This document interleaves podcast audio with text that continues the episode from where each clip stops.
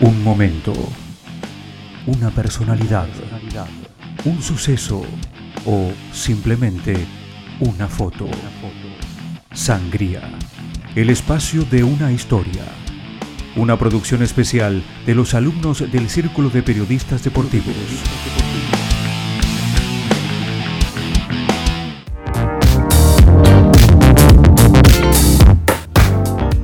La invención de la tecnología en esta era moderna, en la cual nos encontramos sumergidos, ha traído diversos cambios en la vida cotidiana, ya sean positivos o negativos. En épocas anteriores, cuando no sabíamos sobre determinado tema, acudíamos a las personas que considerábamos que tenían conocimiento acerca del mismo. Véase nuestros padres, profesores, médicos. Y ahora acudimos a Google como herramienta principal. En este espacio tocaremos el tema de los historiadores y coleccionistas deportivos, quienes tuvieron que adaptarse a este mundo digital, siendo que antes ellos eran la fuente de información para muchas personas, y ahora esa fuente es más fácil y práctica de encontrar. José Luis Pelosi, historiador de Boca Juniors, nos relata sobre cómo fueron sus comienzos y qué sentía con el pasar de los años. Yo desde muy chico empecé a, coleccionar cosas de mi club, en este caso de, Boca Juniors, pero en general del fútbol, no solamente de, mi equipo, sino del fútbol en general.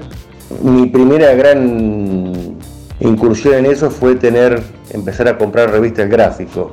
Todo nace por, por mi cuñado que la compraba y yo la leía, siendo muy chico. Él me lleva 14 años a mí, mi cuñado. Y bueno, y después eso lo continué yo solo. Con la ayuda de mis padres me compraba yo el gráfico y otras revistas deportivas que eran muy lindas en la época. hablo de los 70, los 80 y así, ¿no? Hasta que dejó de salir el gráfico. La edición semanal dejó de salir en 2002 y a partir de ese 2002 empezó una edición mensual, pero ya no fue lo mismo. A su vez tenía la locura, a fines de los 70 me compran un grabador pianito y empecé a grabar en audio los goles de boca, que aún los tengo, a esos cassettes con grabaciones y he grabado hasta hace muy poco tiempo. ¿eh?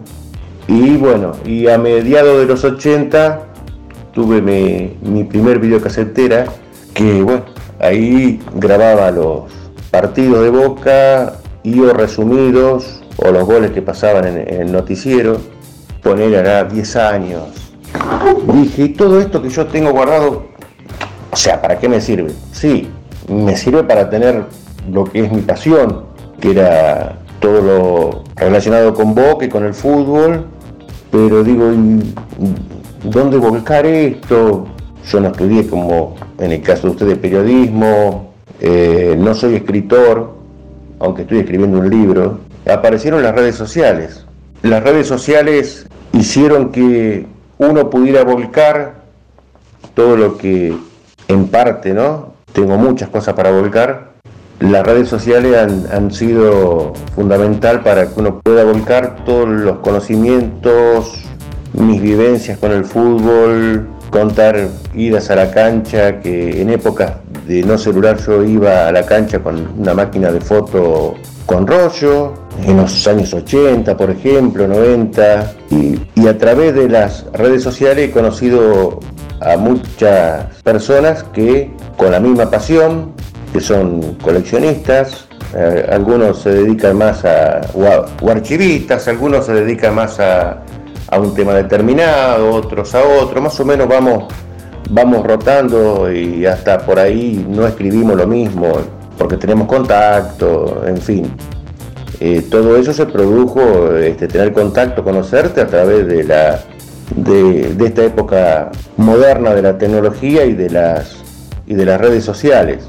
Este, que yo lo considero que ha sido fructífero tanto para la gente grande como yo, como para los jóvenes. En el caso anterior, José Luis Pelosi nos indicó que considera que el Internet es un fuerte competidor y hoy él está en desventaja. Pero Matías Pelicioni piensa completamente distinto. ya que los objetos que tiene bajo su resguardo son de gran valor y Google perdería en este partido. Yo en mi pieza, de, mi, lo que es mi habitación de mis viejos, mantengo como un museo. Si bien hay algunas cosas de mi hija y ahora van a... ¿Qué tiene el museo de Matías Felicioni? No, de todo, camisetas, tengo casi cerca de las mil camisetas. Bien. Lindo museo. O más. Sí, del equipo del que soy hincha tengo casi todas las correlativas de un determinado año. Bien.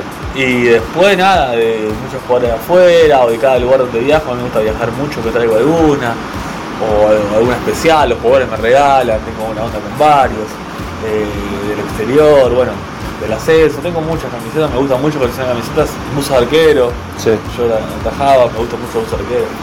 Y después todo, o sea, todo, todo me parece coleccionable, todo lo que tenga que ver con el fútbol me parece atractivo, desde muñequitos hasta gráficos viejos, eh, no sé, hasta entradas de la cancha. Eh, no soy un acumulador de cosas de juntar mugre, sino que las tengo ahí capaz en cajas o donde tengo todo más ordenado, bueno, es, lo armé tipo museo ahí la habitación, ¿no? Las credenciales también de, los eventos que me tocó cubrir, pero bueno, lo que tiene capaz un, amplio, más, más abarcativo las camisetas y los álbumes de figuritas que, que, la verdad siempre consumí bastante y, bueno, ahora ya no me compro más, ¿no? Pero salgo alguna que me guste. Pero, pero eso, pero coleccionar, coleccionar de todo. Vos entras eh, a, a, mi habitación, lo bueno, ahora se puede poco, voy a hacer un montón que no voy, como más escenario, porque de la pandemia no, no fui. Claro. Fui una vez que me había hisopado por las dudas, porque viven mis viejos. Hay que tener cuidado. Y bueno, nada, y ahora me mudé y quiero hacer algo en mi casa, eh, una casa más grande y tengo como un ático arriba, ¿viste? Ah, quiero hacer algo así, capaz más, más orientado a Diego, ¿viste? Claro. Que bueno, eh, después de mi nota con él y después de eh, todas mis, historias con él, como que también recibí muchos regalos de, panagonianos o, de todo eso, entonces capaz sería bueno hacer algo, algo por el estilo. El caso particular de Matías es que no solo colecciona camisetas de cualquier liga de fútbol, a él le apasiona guardar cualquier objeto de valor, ya sea viajes, recuerdos laborales y entradas de la cancha. Asimismo, tuvo la oportunidad de entrevistar a una persona muy especial para nuestro país. Y ahora, gracias a esa nota, recibe regalos en la puerta de su casa. Para afirmar un dato o demás, yo creo que un testimonio de historiador recontra vale y hasta se puede ser utilizado periodísticamente. Pero yo creo que los coleccionistas van a salir por los siglos de los siglos y cada vez más porque el coleccionismo es una rueda que todo va girando, es un trueque, yo te doy una camiseta, vos me das dos, y yo colecciono figuritas, te lo cambio por una camiseta.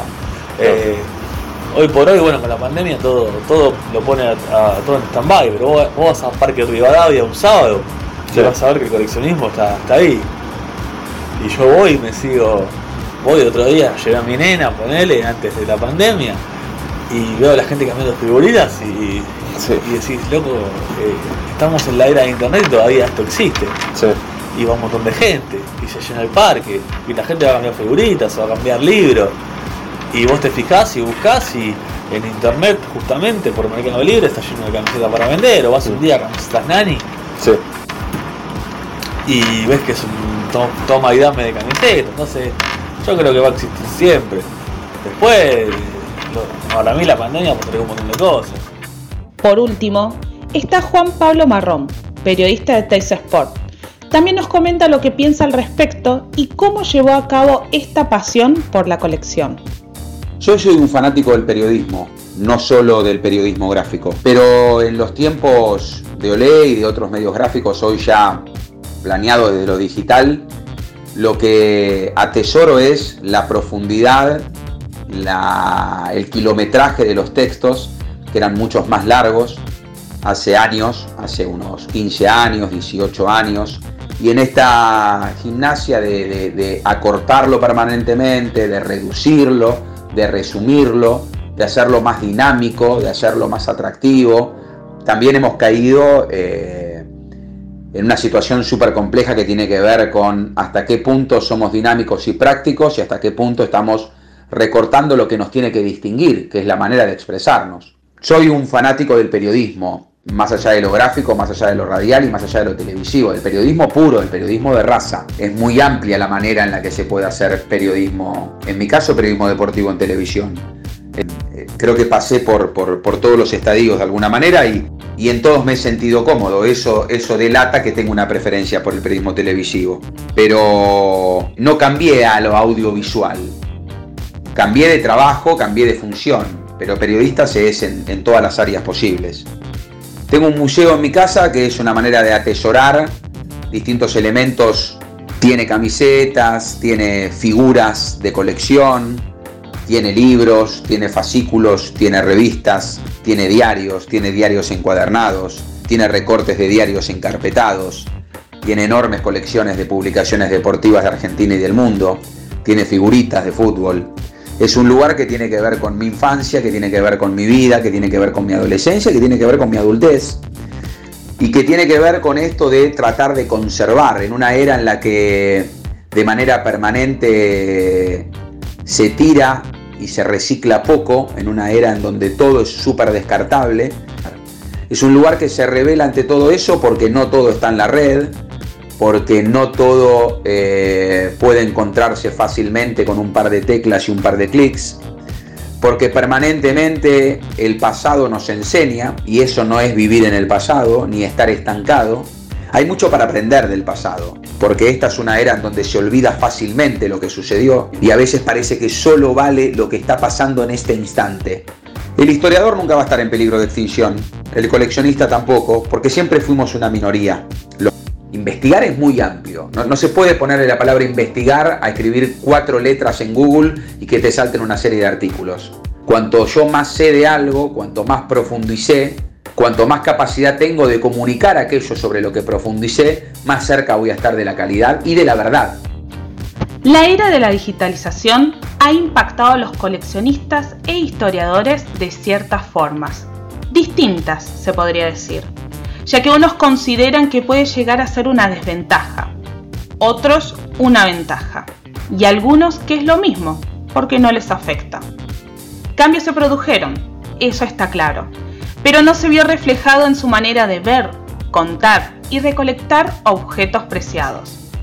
Lo que sí tienen en claro es que la sabiduría de los archivistas y el valor de las cosas de quienes coleccionan no están en peligro de extinción sino que se mantienen intactos y al día de hoy no hay innovación tecnológica que los reemplace.